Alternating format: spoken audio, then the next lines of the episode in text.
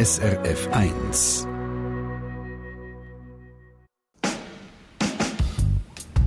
SRF 1 Doppelpunkt. Stellen Sie sich einmal vor, Sie sind im Fernsehen an einer grossen Preisverleihung. Es gibt einen wichtigen internationalen Preis zu gewinnen. Viele Leute, viele Kameras. Die Welt schaut Ihnen zu. Sie gewinnen, sie freuen sich natürlich. Und bevor sie den Preis abholen auf der Bühne, wenn sie ihrer Partnerin oder ihrem Partner neben ihnen einen Kuss geben. Genau dann schwenken alle Kameras weg von ihnen. Und zwar nur, weil sie die falsche Partnerin oder den falschen Partner haben. Genau das ist passiert, wo die schwedische Fußballtrainerin Pia Sündhage den Preis für die weltweit beste Fußballtrainerin 2012 gewonnen hat. Sie hat ihre Partnerin, eine Frau, küssen. Und die Kameras haben weggeschwenkt. Jetzt kann man sagen, Zufall gewesen. Man kann aber auch sagen, eine lesbische Frau, eine lesbische Fußballerin im Fernsehen, da schauen wir weg. Das passt nicht ins Bild. Willkommen im Doppelpunkt auf SRF 1. Wir reden heute viel über Bilder. Über den Sport, der von Bildern lebt. Über Bilder, die nicht ins Bild passen. Über Bilder von homosexuellen Sportlerinnen, die nicht ins Bild vom heterosexuellen Sport passen. Und über Vorbilder, die diese Bilder passender machen können. Und die Grundfrage ist, warum sind lesbische Frauen im Sport nicht sichtbarer? Mein Name ist Monika Erni. Vis-à-vis von mir sitzt die Redaktorin von der Sendung, Brigitte Wenger. Jetzt Brigitte, Sport, Bilder, Homosexualität nicht ins Bild passen. Warum die Sendung heute? Ich bin enttäuscht worden vom Sport. Ich mache sehr viel Sport, ich mache sehr gern Sport. Sport ist für mich wichtig. Ich habe früher lang Handball gespielt. Sport ist für mich eben Bewegung, Jubel, Tränen, Sieg, Niederlage, Emotionen pur. Man spürt da schon genau, die Emotionen. Genau. Populär, es ist farbig, es ist locker, es ist zukunftsgerichtet. Sport ist offen für alle. Und die Enttäuschung, die ich dann eben erleben musste, ist, als ich gemerkt habe, dass das nicht überall ähm, der Fall ist und nicht für alle der Fall ist. Sport ist nur, sage jetzt mal, für die offen, die eben ins Bild passen, ins traditionelle Bild passen, für die, die sich vermarkten für die, wo man Geld mitnehmen machen die normalen, in Anführungs- und Schlusszeichen, also attraktiv und heterosexuell. Und eben, als ich das gemerkt habe, ich dachte, hm, da muss ich eine Sendung drüber machen. und gell, jetzt all die, die daheim nicht die gleichen Emotionen können führen beim Thema Sport wie jetzt du gerade in diesen paar Sekunden, ähm, ist das einfach keine Sendung für dich? Ich finde es selbstverständlich schon, weil pessimistisch kann man sagen, der Sport ist quasi die Lupe, wo die Gesellschaft wie unter einem Vergrößerungsglas abbilden. Oder ich mache vielleicht noch ein anderes Beispiel für die Relevanz von dem Thema. Kennst du die Geschichte vom Fußballer Gerald Asamoah und der, sorry jetzt für den Kraftausdruck, schwarze Sau? Nein, und vielleicht muss ich sagen, zum Glück nicht, aber ich bin jetzt gleich gewundert. Ja. Mhm. Der Gerald Asamoah ist ein deutscher Fußballer, ein Stürmer, und er hat im 2007 in einem Match eine Rencontre mit einem Goalie vom Gegner, also mit einem Goalie vom Gegner. Die beiden haben jetzt gestritten auf dem Feld, und dann hat der Asamoah gesagt, der Goalie hat ihm schwarze Sau gesagt, weil er hat dunkle Hautfarbe. Und so rassistische Beleidigungen ist ganz klar, das wird hart bestraft. Wer genau was gesagt hat, das hat man nicht mehr so richtig nachvollziehen aber der Goalie selber hat behauptet, er hat nicht schwarze Sau, sondern schwule Sau gesagt. Mit, äh, mit, dem Resultat, dass er weniger Spielstrafen bekommen hat, dass er weniger Geldbuß hat müssen zahlen. Also im 2007 ist es so gesehen, dass man eher hat können rassistisch beleidigen als homophob beleidigen und ich glaube, das ist heute nicht mehr unbedingt der Fall, aber ich glaube, die Homophobie, die hinkt im Rassismus so ein bisschen hin und her im Sport und ich glaube, das ist auch wieder ein Bild für die ganze Welt vielleicht. Und um die Sendung jetzt wirklich so von, von Anfang an aufzurollen und dann auf den Kurs kommen von, dem, von dieser Homophobie, schauen wir jetzt zum Einstieg mal unsere eigenen Bilder an, die wir von Sportlerinnen und Sportlern haben. Also, wenn ich Ihnen daheim jetzt sage, stellen Sie sich mal eine Sportlerin vor. Wie sieht die aus in Ihrem Kopf? Welche Sportart macht sie? Und jetzt stellen Sie sich mal einen Sportler noch vor. Wie sieht der aus? Was macht der für eine Sportart? Einfach ganz spontan aus dem Bauch raus. Und ich würde jetzt gerne in alle Ihre Köpfe schauen, äh, die abdecken und schauen, was sind jetzt so für Bilder aufgeploppt. Und Brigitte, du du gehst ja jetzt davon aus, dass da noch ganz viele Klischeebilder auftaucht sind, oder bei unseren Doppelpunkthörerinnen und Hörern. Genau, ich, ich würde jetzt zum Beispiel bei einer Sportlerin denke ich an eine Beachvolleyballerin mit knappen Hösli. Ich denke an eine Tänzerin, die sich schön elegant, grazil bewegt, immer schön schlank, entweder braun brennt oder, oder zumindest schlank, schön sicher. Ich hatte spontan Mushinga Kambunchi Sprinterin vor Augen gehabt. Zum Beispiel, Was ja. auch noch ins Klischee. Was, was auch. Schön geschminkt. Meistens, sie, sie schminkt sich sehr häufig für die Wettkämpfe. Männer sind dann eher natürlich muskelbepackt, wie der Herkules, Sprinter auf dem, um, um, auf dem Track unten. Oder dann natürlich Schwinger bei uns in der Schweiz hier. Die Klischees, die sind im Sport sehr stark. Das sage nicht ich, sondern das sagt Marianne Meyer. Sie schafft an der Uni Bern am interdisziplinären Zentrum für Geschlechterforschung und befasst sich dort mit den Themen Geschlecht und Vielfalt im Sport. Die Marianne Meyer, den hören wir immer wieder jetzt in dieser Stunde.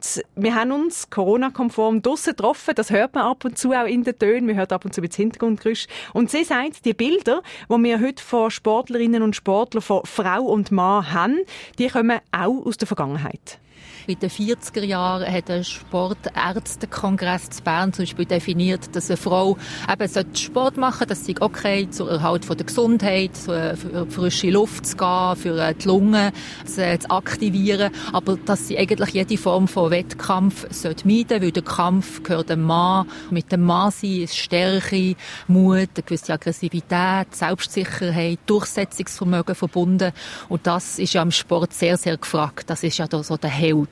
Und bei den Frauen hingegen, also Weiblichkeit, wenn man jetzt von dem eben, von der rosaroten Kategorie äh, ausgeht, dann ist das eben mehr so Zurückhaltung, äh, Sanftheit, Passivität, weiches Verhalten, geschmeidiges Verhalten, Eleganz äh, steht da im Vordergrund und da denkt man eher an eine, an eine Prinzessin oder eben an etwas, etwas Leichtes, so Lockeres und nicht an eine muskulöse Frau, die im Zweikampf äh, sich durchsetzt und dann ein Goal schießt. Und die Idealbilder und die Klischees im Sport einfach sehr, sehr stark. Und plus werden sie noch verstärkt durch das ganze Sportmarketing, also in Bezug auf Sportartikelhersteller, wo ja einfach eine, eine Frauenkollektion rausgeben und eine Männerkollektion, wo die eben eher sexy und wie eine Gazelle und Beachvolleyball, wo möglichst viel nackte Haut gezeigt wird.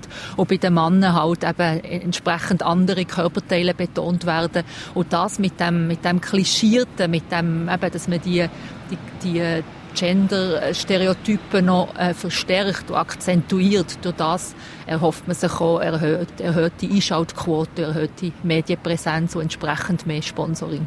Also jetzt Brigitte, wenn wir von dieser Frage ausgehen und sagen, warum sind lesbische Frauen in der Sportwelt nicht so sichtbar? Jetzt könnte man doch sagen, ein Sponsor kann doch, wenn es ihm um einen in Anführungszeichen schöne, attraktive Frau geht, wie man sie sich eben vorstellt, mit langen Haaren, schlank, vielleicht noch gross, könnte er doch einfach eine, eine, eine Frau nehmen, die lesbisch ist, dem Schönheitsklischee oder Bild entspricht.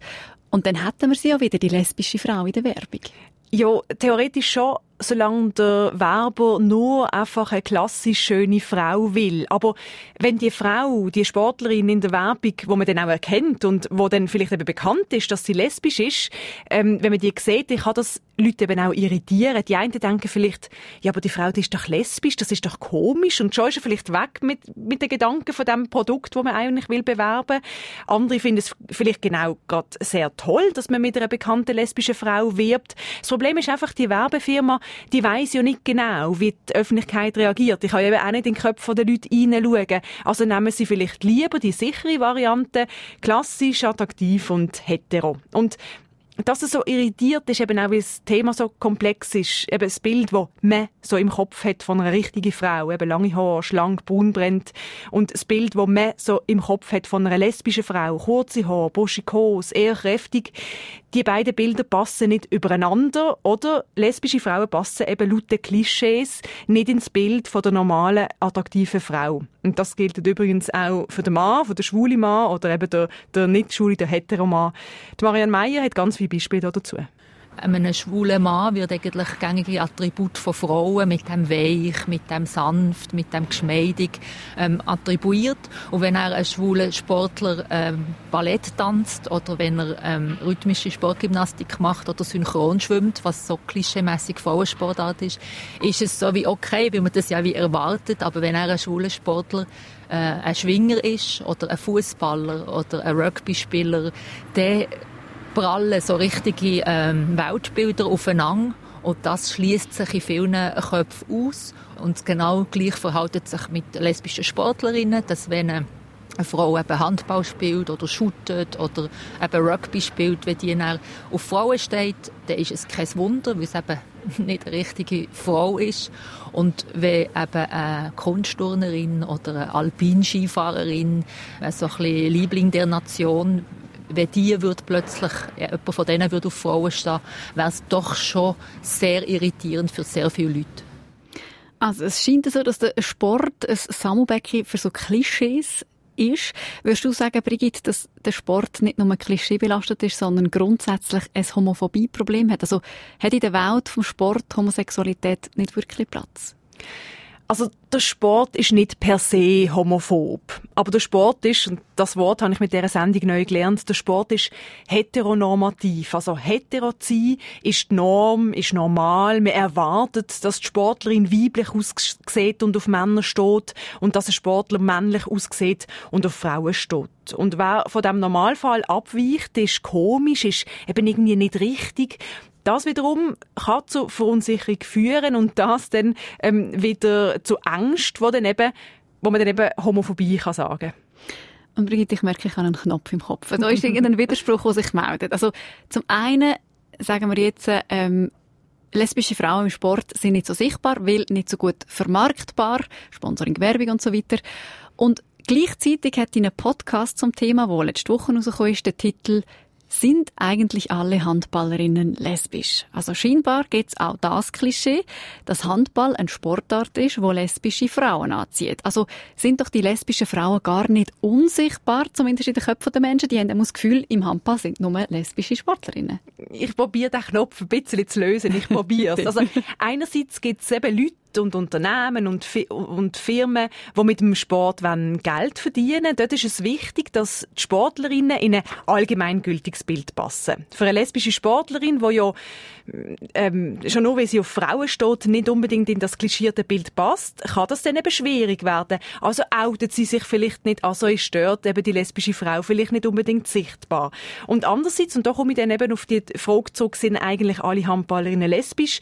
Ja klar, es gibt sichtbare lesbische Handballerinnen, wie es auch sichtbare lesbische Fußballerinnen gibt. Ein paar aber noch lange nicht alle. Also man sieht ein paar und schließt dann eigentlich darauf, dass müssen ja jetzt alle sein.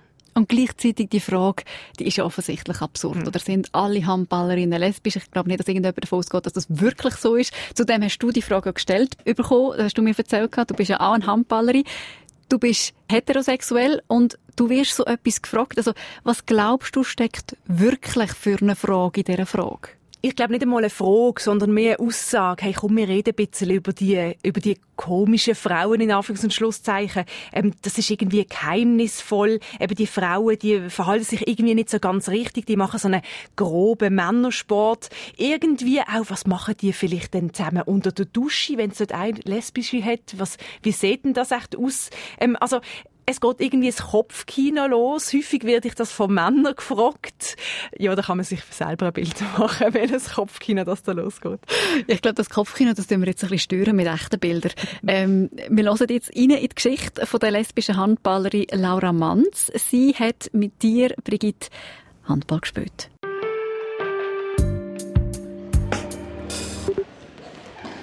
Laura Manz und ich haben anfangs 2000er Jahre beim GTV Basel zusammen Handball gespielt. Dreimal Training in der Woche, am Wochenende Match. Wir sind zusammen in die Nazi B aufgestiegen, haben sogar Aufstiegsspiel in die Nazi A gespielt. Sprich, wir haben viel zusammen erlebt. Ich weiß nicht, wie es für die Laura ist, aber ich erinnere mich extrem gern an die Zeit beim GTV Basel zurück. Es ist meine beste Handballzeit gewesen. Sowohl handballerisch wie auch menschlich im Team. Heute ist Laura 35, Anwältin und bald heiratet sie ihre Freundin.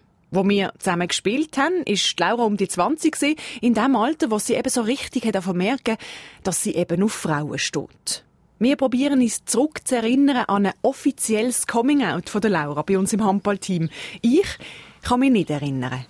Also, um ehrlich zu sein, habe ich das Coming-out in dem Sinn auch nicht mehr richtig in Erinnerung. Ich habe unseren Trainer letztens gesehen und habe ihm das irgendwie so erzählt und, und äh, er hat so gesagt, ah, oh, das weiß ich noch ganz genau du bist da vor der Mannschaft angestanden im Kreis und hast das gesagt und alle so, ja, ist doch gut und so. Ah, cool, sagst du es jetzt endlich, so in diesem Stil. Und ich, mich ich, ich, mich auch nicht, aber es war dann offenbar gegessen gewesen. und ich meine, dass ich keine aktive Erinnerung mehr habe an den Moment, heisst ja auch, wieso er ist super gelaufen. Äh, ihr sind dann auch mal an eine Party mitgekommen zur Unterstützung, weil, weil ich da noch nicht so eine so einen Homo-Kreis, sage ich jetzt mal, hatte und sind dort mal mitgekommen. Gibt es irgendwelche Momente, wo du dich daran kannst erinnern kannst, die für dich irgendwie besonders gut waren in dieser Handballzeit, jetzt mit deiner sexuellen Orientierung, oder besonders schlecht sind? Haben wir irgendwann mal blöd reagiert auf dich? Nein, also überhaupt nicht. Ich mag mich eigentlich erinnern, dass ähm, unsere Goalie, die äh, lesbisch ist und, und ähm, das auch ganz offen so gelebt hat, und kommuniziert hat. Ich mag mich erinnern, dass sie mir einmal so wie so ein bisschen gezeugelt hat. Ich glaube, sie hat wie so sagen, hey, es ist im Fall voll okay und so. Und ich meine, klar, als ich dann mal meine erste Freundin hatte, das war auch in dieser Zeit, dort war natürlich das Gekicher gross gewesen, aber das hat nichts damit zu tun gehabt, habe ich das Gefühl gehabt, dass es eine Frau ist, sondern da hat jede durch müssen, die irgendjemand Neues angeschleppt hat. Ist das Handballumfeld offener als andere Umfeld? Hm, ich sage mal so, unter Sportler ist ja sowieso alles eigentlich sehr locker und auch freundschaftlich. Gerade jetzt auch in einem Frauenteam. Man ist dann nicht nur Mitspielerinnen, sondern man verbringt auch Freizeit miteinander. Es ist einfach schlicht wie so kein Thema gewesen. Und ich glaube, so die Erfahrung, die ich sehr stark in diesem Team gemacht habe, hat mir nachher auch super geholfen, um um das eben auch, auch sonst äh, ja, locker zu nehmen. Also nicht, nicht, dass ich etwas zu verstecken habe, sondern dass es wie so einfach in Ordnung und normal und nicht weiter das Thema ist. Nicht weiter das Thema. Genau darum kann ich mich wahrscheinlich auch nicht mehr an ein Coming-out von Laura erinnern, weil es einfach völlig okay war. Ich merke aber, es ist für mich nicht ganz einfach, mit der Laura über ihre Sexualität zu reden. Es ist mir zu persönlich, obwohl wir ja so viel Zeit zusammen verbracht haben. Ich kann mir vorstellen, dass es zum Vorurteil Handballerin gleich lesbisch kommt, weil die Homosexualität für viele halt schon etwas Unbekanntes, etwas Spannendes ist. Die intimeren Fragen nehmen mich halt schon auch Wunder. Hast du dich mal in jemanden von uns verliebt? ähm, Nein, von euch nicht. Aber ja, also es ist, ähm, ja, also es ist sicher mal vorgekommen in meiner ganzen Handballkarriere. Aber ich meine, es ist ja nicht der Grund, wieso dass ich in ein Handballteam gehe. Ich gehe ja da zum Handballspielen und zum Sport machen. Ja, es ist ja wie in jedem Verein. Man verbringt halt einfach Zeit miteinander. Und da ist es ganz normal, dass so, so Sachen können vorkommen. Aber ich habe das jetzt also nicht als meine Singlebörse oder so empfunden. Also es ist jetzt nicht, ähm, ja, wie gesagt, also ich habe meine Mitspielerinnen immer als, als Kolleginnen und Freundinnen angeschaut und nicht irgendwie als Objekt der Begierde. also auch unter der Dusche nicht. Also wir haben ja, ja logisch, man zieht sich vor dem Spiel um, nach dem Spiel Training, mit Duschen benannt. Das ist ja völlig normal in einem Frauenteam. Das ist für dich kein Problem gewesen, sage ich jetzt mal. Nein, also eben, wie gesagt, das ist normal, man wächst ja damit auf. Also man geht in der Schule miteinander duschen irgendwie nach dem Sport.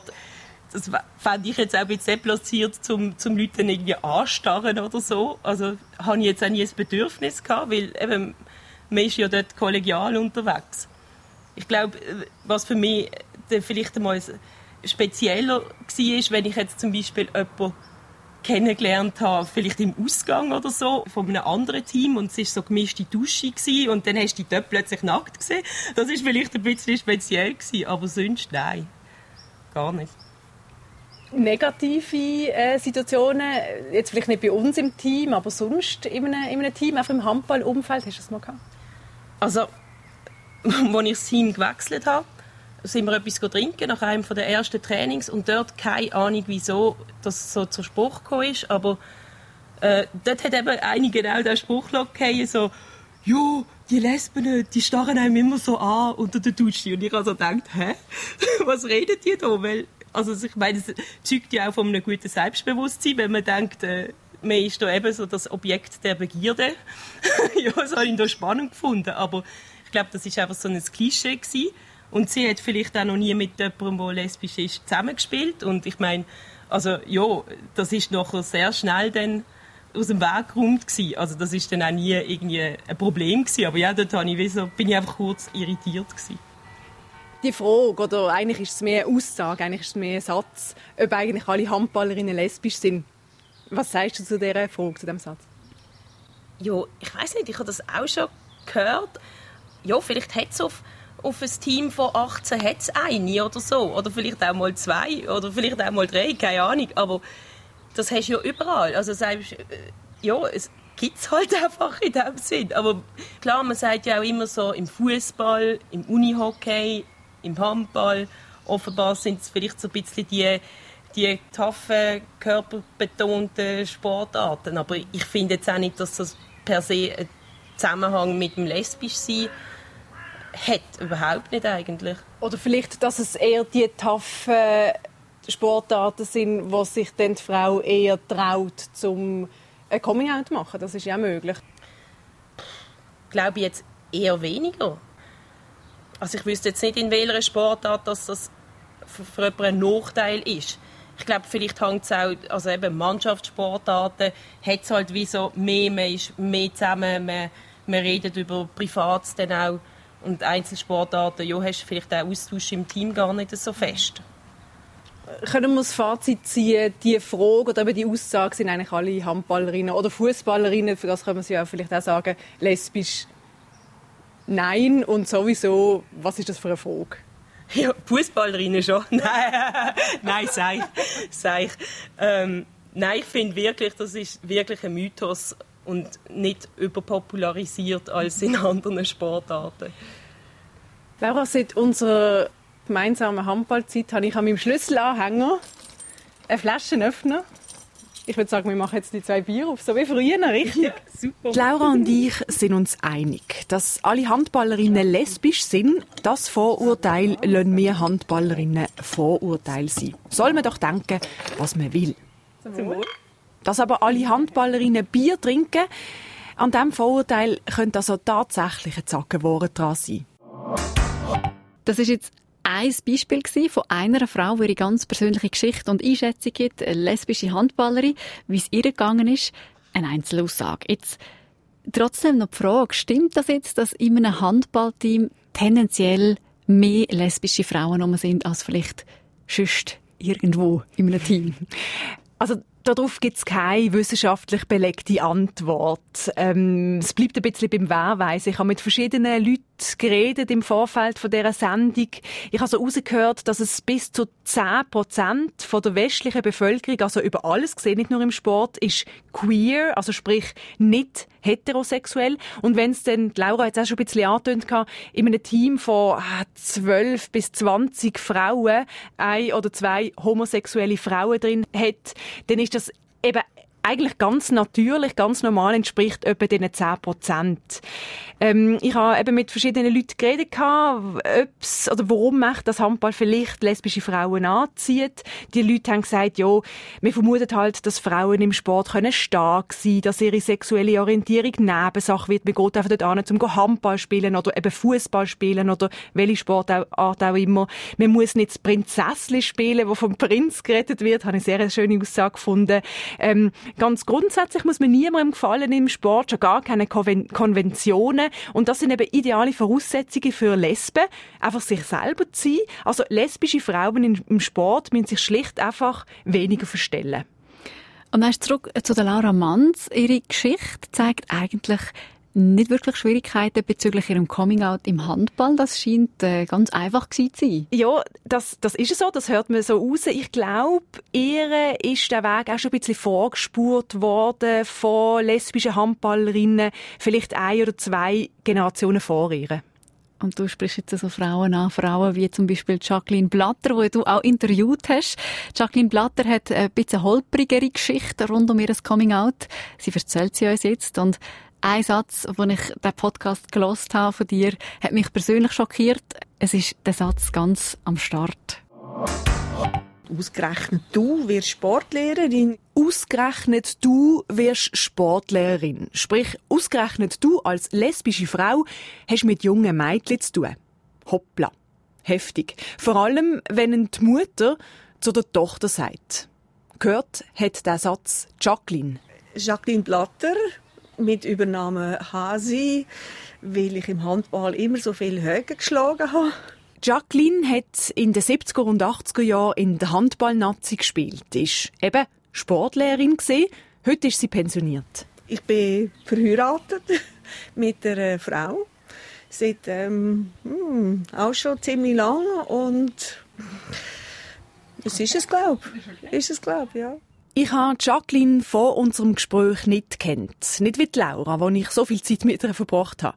Jacqueline und mich verbinden aber zwei Sachen. Erstens das Handball natürlich. Zweitens haben wir die gleiche Ausbildung gemacht. Wir haben beide an der Uni Basel Sport studiert. Ich einfach eine Generation nach ihr. Jacqueline ist also perfekt für einen Rückblick in Sport vor ein paar Jahrzehnten aus lesbischer Sicht. Ein Rückblick, wie es war, für sie Sportlehrerin zu sein, einerseits, und andererseits ein Rückblick als lesbische Frau in Handball in den 70er und 80er Jahren. Eine akustische Reise zurück in die Handballhalle, wo sich Jacqueline zackbumm in einem Training in eine neue Mitspielerin verliebt hat. Boah! Was ist das für ein Mensch? Was ist das für eine schöne Frau? Und wer ist das? Von dem Moment her ist glaube nichts mehr so wie vorher. Und äh, sie war ja Goalie-Frau und ich, ha, ich wollte brillieren und mich in Szene setzen und es ist mir ja auch gelungen offenbar. Mir hat das schon offen gelebt, aber eigentlich nur in diesem kleinen Zirkel im Team. Also mit, äh, mit den anderen äh, lesbischen Frauen. Und ansonsten ist das nicht offen gewesen. Es war halt einfach zufälligerweise, gewesen, dass wir am Donnerstagabend Training hatten, gerade ein paar hundert Meter neben dieser Subkultur, im Hey, wo wir nachher sind gegangen tanzen und gegangen flirten und gegangen was auch immer, bis am Morgen früh. Damenhandballclub Zürich, das war ein reiner Frauenverein, von Frauen geführt, also es hat auch einen feministischen Anteil gehabt Die Frauengemeinschaft, ja, das ist einfach ein ganz anderes Umfeld als im, im restlichen Leben. In unserem Team habe ich in dem Sinn eigentlich nie Negatives erlebt. Und das ist ganz anders in der Berufswelt. Als Sportlehrerin damals bin ich in einer Männerwelt groß geworden. Ich war meistens alleine in irgendwelchen Männer Kollegien und ich habe dort verschiedenste Sachen erlebt. Ich habe mich zeitweise mit Händen und Füßen müssen wehren gegen Avancen, gegen unerwünschtes Zimmer betreten in einem Lager. Ähm, ja. Also ich komme als Frau dort an, männliche Kollegen interessieren sich für mich als Frau, dass ich schlussendlich nicht darum herumkomme und sage, lass lieber Kollege, du interessierst mich nicht als Mann, ich lebe in einer Frauenbeziehung. Und das dann ignoriert, nicht akzeptiert wird oder sogar versucht wird zu ändern. Ja. Das ist dann schlussendlich kann man sagen, in einer Mobbing-Geschichte geendet, dass man mich als, als lesbische Frau und Sportlehrerin verleumdet hat.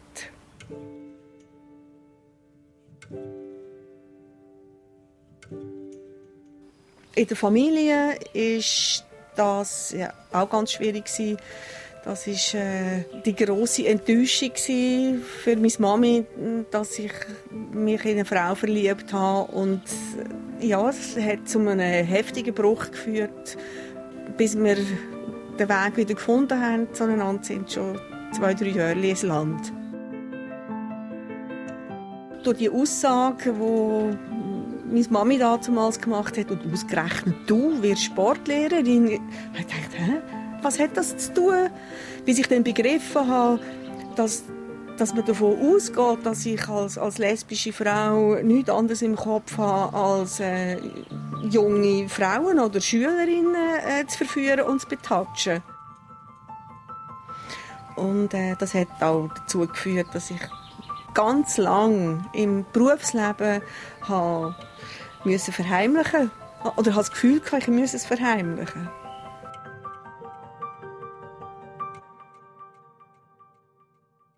Ich weiß noch, in der Sportlehrerausbildung, wo ja nicht nur Jacqueline, sondern auch ich gemacht habe, haben Dozenten immer grossen Wert darauf gelegt, dass wir ja gewusst haben, wo wir die Schülerinnen und Schüler anlangen. Bei einer Hilfestellung im Grattonen zum Beispiel. Ich habe das Gefühl gehabt, das geht ja vor allem meine Mitstudenten an, die Männer. Hey ja, ich als Frau bin ja quasi ungefährlich, was Körperkontakt angeht. Dass man auch mir als Frau, der Sportlehrerin, Übergriffigkeit könnte unterstellen das ist mir erst im Gespräch mit der Jacqueline richtig bewusst worden. Für mich sind Frauen wie Jacqueline Pionierinnen als Sportlehrerin in Männerkollegien und als lesbische Frau in Handballteams. Ich bin sicher, dass sich meine Kollegin Laura so problemlos offen hat können in andere Frauen verlieben, weil so Frauen wie Jacqueline ihren Stein aus dem Weg geräumt haben. In der Rückschau ähm, hat's wir haben ja in der höchsten Liga gespielt, hat es wahrscheinlich in allen Teams äh, lesbische Frauen gehabt. Ich glaube aber, dass das im normalen Anführungszeichen Prozentsatz entspricht. Und vielleicht ist der Prozentsatz ein bisschen höher gewesen, weil halt im, im Leistungssport äh, sich Frauen tummeln, wo sich vielleicht Konventionen futieren. Und tun und lassen, was sie wollen. Und vielleicht gehört dort eben auch die Sexualität dazu. Was sag ich jetzt das nächste Mal, wenn mir jemand fragt, du, sind eigentlich alle Handballerinnen lesbisch? Ich glaube, das kostet mich ein Mühe zu lächeln. Die Frage sagt mehr aus über die Person, die fragt, als über die Frau im Handball. Ja, was sagt die Frage denn für dich über die Person aus? Ich glaube, eine Person, die das fragt, hat vielleicht noch nicht so viel Kontakt gehabt mit lesbischen Frauen, mit lesbischen Sportlerinnen und es ist noch nicht so ganz normal oder weniger kein Thema, wie das für mich war, wo ich ja mit der Laura, die wir vorher gehört haben, zusammengespielt haben. Die Person, die das fragt, eben, es sieht vielleicht das lesbisch sein eben als etwas geheimnisvoll. Ich glaube, es sind einfach viele Fragezeichen um und um die Fragezeichen irgendwie aufzuzeigen, stellt man dann so eine Frage, die eben eigentlich total absurd ist.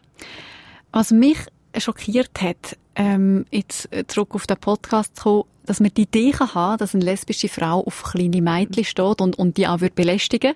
Ein heftiger Vorwurf eigentlich. Wenn ich als Frau auf einen Mann stehe, heisst das ja auch nicht automatisch, dass ich äh, kleine Buben würde belästigen. Ähm, wie kommt man darauf, dass eine Frau, die auf Frauen steht, gleichzeitig pädophil ist? Ja, dass man die äh, Homosexualität und Pädophilie in den gleichen Topf wirft, das ist ja bekannt. Das ist ja schon ein Vorurteil, wo man gegenüber schwulen, gegenüber schwulen Männern ja schon kennt, sag jetzt mal. Da liest man häufig drüber. Das ist so eine, irgendwie so ein Verdacht, der irgendwie so mitschwingt. Mir hat vor allem erstaunt, also grundsätzlich finde ich das nicht eine gute Sache, aber mir hat vor allem erstaunt, dass es bei lesbischen Frauen auch so ein Vorurteil ist, wie das habe ich noch nie gehört vorher. Das ist der Doppelpunkt. Wir haben es von lesbischen Sportlerinnen. Innerhalb von Handballteams scheint es offenbar, haben wir jetzt erfahren, schon seit Jahrzehnten nicht abnormal zu sein, dass es lesbische Mitspielerinnen gibt. Es scheint auch akzeptiert zu sein. Jetzt, Brigitte, ist der Handball oder Frauenteamsport einfach sehr offen, so wie das Laura Manns gesagt hat? Oder warum ist das Sportbusiness, wo es vor allem auch um Werbung und Sponsoring geht, trotzdem noch so heteronormativ? Also hat noch so gern klischierte Frauen- und Männerbilder?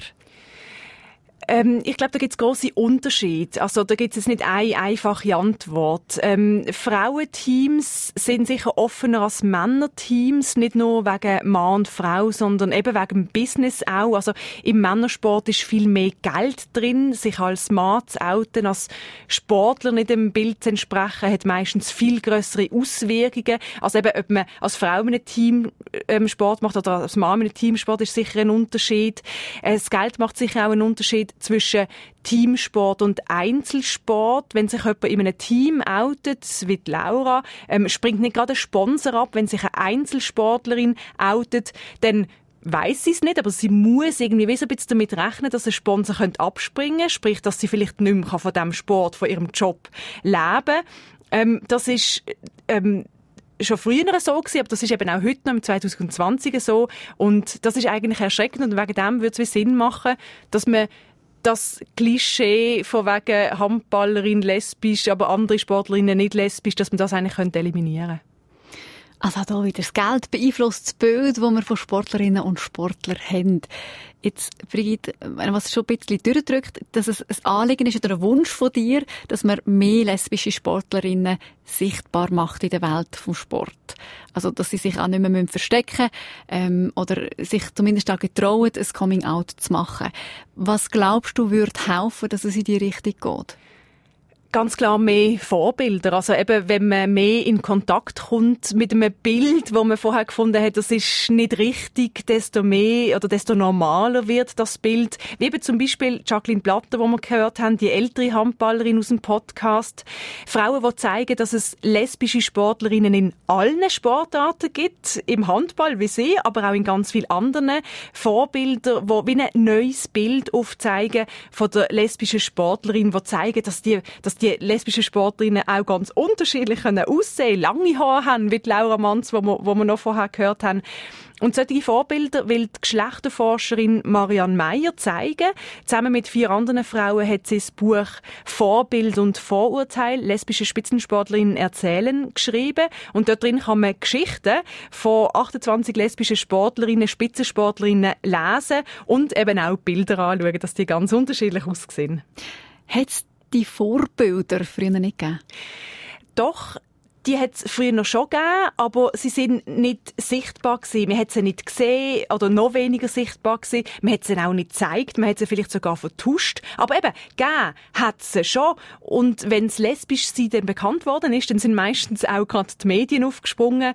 Das ist heute nicht anders als früher. Der Tennissport hat eigentlich die bekanntesten oder die markantesten lesbischen Spitzensportlerinnen hervorgebracht. Das ist in den 80er Jahren die äh, Billie Jean King die ja lange Jahre eben abgestritten hat, dass sie auf Frauen steht. Sie ist sogar ähm, geheiratet und und hat aber parallel gegen äh, ihre Beziehung gelebt und irgendwann hat sie einfach gesagt, gegen alle Ratschläge von ihrem Management hat sie einfach gesagt, ich kann einfach nicht mehr, das muss jetzt raus, hat eine Pressekonferenz einberufen, ähm, 1982. Und sie hat dann in einem Interview im Fernsehen mal gesagt, innerhalb 24 Stunden hat sie sämtliche Sponsoringverträge verloren, damals, und hat eigentlich wieder müssen von null anfangen Nachher ist schon Martina Navratilova ähm, eigentlich aus, aus die eigentlich lesbische Sportlerin. Lange Jahre hat es eigentlich nur sie gegeben, wo man es gewusst hat, wo international eben auch sehr erfolgreich war. Und das ist auch noch ein Aspekt. Die müssen sehr erfolgreich sein, dass sie sich noch können legitimieren In der Schweiz hat eigentlich erst durch den, den Skandal, ja, für so Schlusszeichen, äh, von Wetzwil-Bondstetten, äh, Anfangs 90er Jahre, wo ein Verein hat Damenabteilung aufgelöst, wegen eben vermehrten lesbischen Aktivitäten, wie sie haben gesagt. Also der Vorstand hat beschlossen, das muss aufgelöst werden und der Zürcher Regionalverband hat das dann eigentlich rückgängig gemacht und gesagt, es sei, sei eigentlich nicht in Ordnung. Aber damals ist es eben Stern TV, ist dort auf das Wetzwil Bondstätten äh, gereist, hat einen Dienstungsclub zum Thema gegeben, wo man äh, diskutiert hat, äh, sind lesbische Fußballerinnen ansteckend. Man hat zuerst mal eigentlich lesbische Frauen wahrgenommen, lesbische Sportlerinnen wahrgenommen in der Schweiz in den 90er Jahren. Und das ist eigentlich das letzte Mal gewesen, wo es so richtig aufgeschwappt ist. Und eben in den letzten paar Jahren ähm, sind vor allem Fußballerinnen äh, aufgefallen durch Coming Out wie Ramona Bachmann und auch Lara Dickenmann, ähm, Also das sind auch die zwei bekanntesten. Ja, was Bilder angeht von lesbischen Sportlerinnen heute, finde ich da Mona Bachmann sehr spannend, wo ja die Marion May gerade angesprochen hat. Sie shootet im Schweizer Nationalteam und England bei Chelsea. In der Schweizer Nazi ist sie Teamkollegin von ihrer Lebenspartnerin, der Alicia Lehmann. Auch die Alicia Lehmann shootet übrigens in der englischen Liga und dort sind die beiden dann Gegnerinnen. Also das, das finde ich schon recht spannend. Aber auf jeden Fall zeigen sich die beiden auf Instagram und auch in anderen sozialen Medien sehr offen, sehr locker, sehr sexy auch. Äh, so, dass die Boulevardmedien in der Schweiz sie schon als Traumpaar oder als Glamourpaar in der Fußballnazi beschrieben haben. Und die Marianne Meyer glaubt, dass die beiden trotzdem lesbisch sein äh, so beliebt sind, weil sie den gängigen Weiblichkeitsnormen eben entsprechen, sprich den heterosexuellen Männern gefallen mit langen Haaren, mit Make-up, äh, sie jonglieren im Bikini am Strand. Also dass sie eigentlich weit lesbisch sein wettmachen durch ein wahnsinnig äh, attraktives Äußeren und dass sie durch das wieder eben attraktiv werden für äh, in den Medien jetzt gezeigt werden und eben in einem positiven Licht. Und ich bin überzeugt, wenn die zwei anders würden daherkommen und die Lesben-Klischees, ja, für Schlusszeichen, würden erfüllen, vielleicht eben Burschikon, so kurze Haare und, und äh, da würde sich eigentlich niemand für die interessieren und ich wage zu behaupten, dass der Widerstand gegen die zwei und auch vielleicht das versuchte Stillschweigen in der Nazi, dass das grösser wäre, als es jetzt ist, wo sie eigentlich wirklich äh, gefeiert werden. Wir haben in dieser Sendung über Bilder geredet, wo wir von Frauen und von Männern haben. Wir haben über Bilder geredet, wo wir von lesbischen Frauen haben. Wir haben darüber geredet, was Vorbilder können verändern können. Und jetzt würde es ja Sinn machen, darüber zu reden, wer die Bilder macht und wer die Bilder verbreitet. Wir kommen darum, auf die Medien zu sprechen und auf die Werbung. Plakat, Zeitungsbilder, Fernsehbilder, die machen, dass wir ein Bild von der normalen Welt haben oder eben von der Welt, die wir als normal anschauen. Heisst das, Brigitte, wir brauchen mehr lesbische Sportlerinnen im Fernsehen? Aus wissenschaftlicher Sicht gibt es ja die sogenannte Kontakthypothese. Also die sagt, je mehr Kontakt man zu fremden, unbekannten Menschengruppen hat, desto kleiner sind die Vorurteile, die wir gegenüber diesen Menschen haben. Also desto normaler ist das Fremde. Und die Homophobie, also die, die Angst eigentlich vor homosexuellen Menschen, ist ja eine irrationale Angst. Eine lesbische Frau hat, hat mir noch nie etwas gemacht. Ich muss keine Angst haben vor ihr. Und je mehr ich merke, hey, die ist ja ganz nett, äh, je mehr ich merke, die ist ja mir sogar sehr ähnlich, je mehr ich die lesbische Frau kennenlerne, desto normaler ist sie für mich, in Anführungs- und Schlusszeichen. Und das wäre dann eben eigentlich das Ziel. Und wie könnte man die irrationale Angst jetzt abbauen? Was sagt da zum Beispiel die Geschlechtsforscherin Marianne Meyer dazu?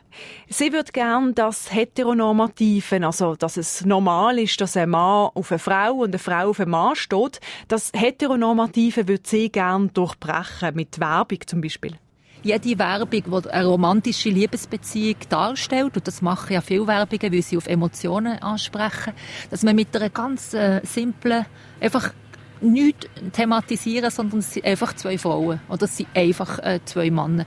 Das würde eigentlich zu dieser Normalität beitragen, dass man es gar nicht eigentlich erwähnt, sondern dass das einfach so, eben so normal wie möglich daherkommt und nicht als komisch eingestuft wird. Oder dann eben, du hast es auch angesprochen, die Medien. Wir erinnern uns an den Anfang dieser Sendung, wo du erzählt hast, dass die Fernsehkameras weggeschwenkt haben, wo eine lesbische Fußballtrainerin ihre Partnerin hat küssen wo sie eben einen wichtigen Preis gewonnen hat. Da sind natürlich die Medien gefragt. Wenn eine Sportlerin im Skifahren ins Ziel fährt, das ist mega spannend, dann tun sie ja eigentlich den, Partner einblenden oder die Familie, dass man dort die Lebenspartnerin einblenden oder einfach die Emotionen. Und das wird eigentlich noch nicht gemacht. Das wird nur bei Mann, Frau eigentlich gemacht und nicht bei Mann, Mann und nicht bei, bei Frau, Frau, weil das zeigt man nicht. Und obwohl man es weiss, tut man dort jetzt das nicht noch ähm, ähm, publik machen. Und es geht mir nicht darum, dass es so wie zu hypen oder so zu sagen, Jesus Gott ist mit einer Frau zusammen, sondern einfach, wenn man die Emotion einfahren vom Mensch, der mit dem zusammenlebt, dass man die Emotion einfährt und dass es dann egal ist, ob es ein Mann oder ähm, eine Frau ist. Das ist eigentlich, das wird zur, zur Normalität in dem Sinne einfach beitragen, dass es gar nicht mehr Spezielles ist. Also sind wir jetzt mal bei der Seite Medien gewesen, vorher bei der Seite Sponsoring Werbung. Es gibt im Sport jetzt ja auch noch weitere Player, die grosse Macht haben. Die Verbände und die Vereine. Also die, die die Regeln machen und die Regeln dann auch umsetzen.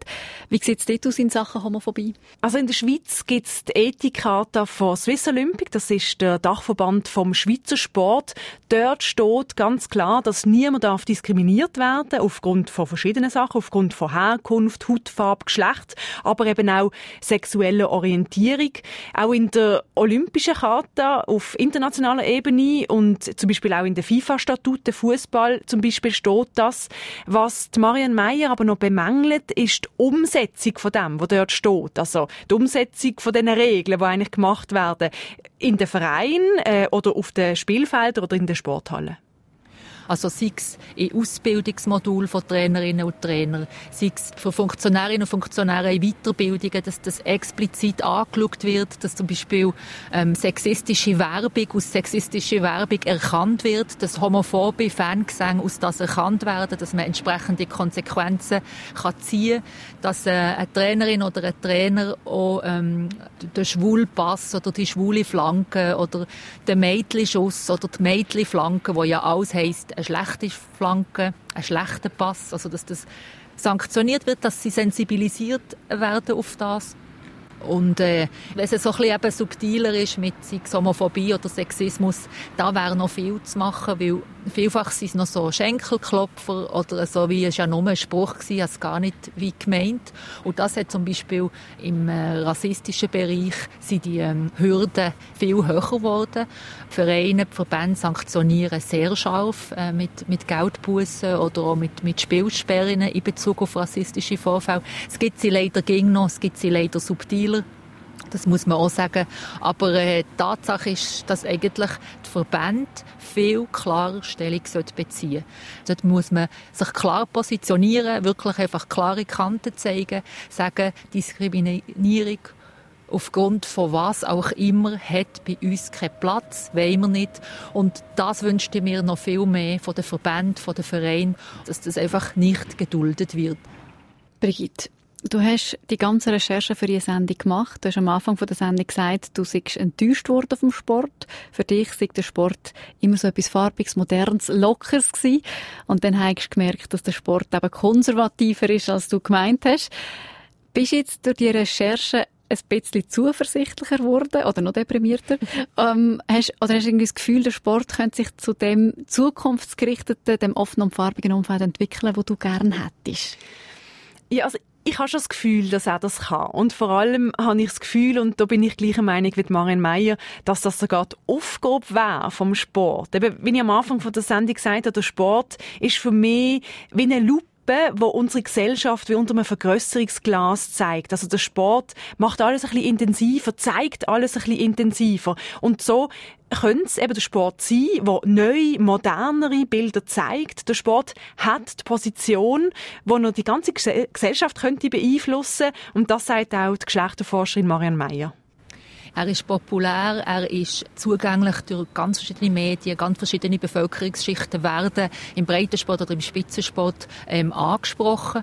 Und weil es so um Körper und körperlich geht, weil es wirklich um, um Menschen in, in Fleisch und Blut geht und die ganzen Bilder, Schönheitsideale, die damit verbunden sind, wäre der, der Sport eigentlich das Paradegebiet eigentlich für das zu beeinflussen. Das, das ist es so. Aber äh, durch das, dass er eben ging noch patriarchalisch strukturiert, organisiert ist, durch das, dass die Verbände ging noch vielfach in Männerhand sind, äh, die Vorstände, die Komitees, die patriarchalen Strukturen eigentlich gefangen sind, Anführungs- und Schlusszeichen, ist das noch nicht sehr, wie soll ich sagen, flexibel handhabbar. Der Sport lebt von Emotionen, er lebt von Bildern und darum könnte der Sport neue Bilder zeigen, wo eben verschiedene sexuelle Orientierungen ganz normal werden. Und jetzt haben wir die ganze Stunde über lesbische Sportlerinnen geredet. Wo bleiben die schwulen Sportler? Sie finden sie in einer spannenden Sendung, die ich Ihnen gerne empfehle. Die Sendung Input vom 1. September 2019, die heißt Schwuler Fußballen, wo bist du? Und die Sendung geht mit einem schwulen Fanclub ins Stadion an ein Ligaspiel, erkennt dort positive Veränderungen gegenüber Homosexuellen und hockt dann aber auch nach, warum das mit dem Coming-out im Fußballen so harzig ist. Sie finden die Sendung auf srf.ch audio Und mit dem Tipp sind wir am Ende von dem Doppelpunkt zum Thema lesbische Sportlerinnen recherchiert von der Brigitte Wenger. Dankeschön. Danke. Mein Name ist Monika Erni. SRF 1 Doppelpunkt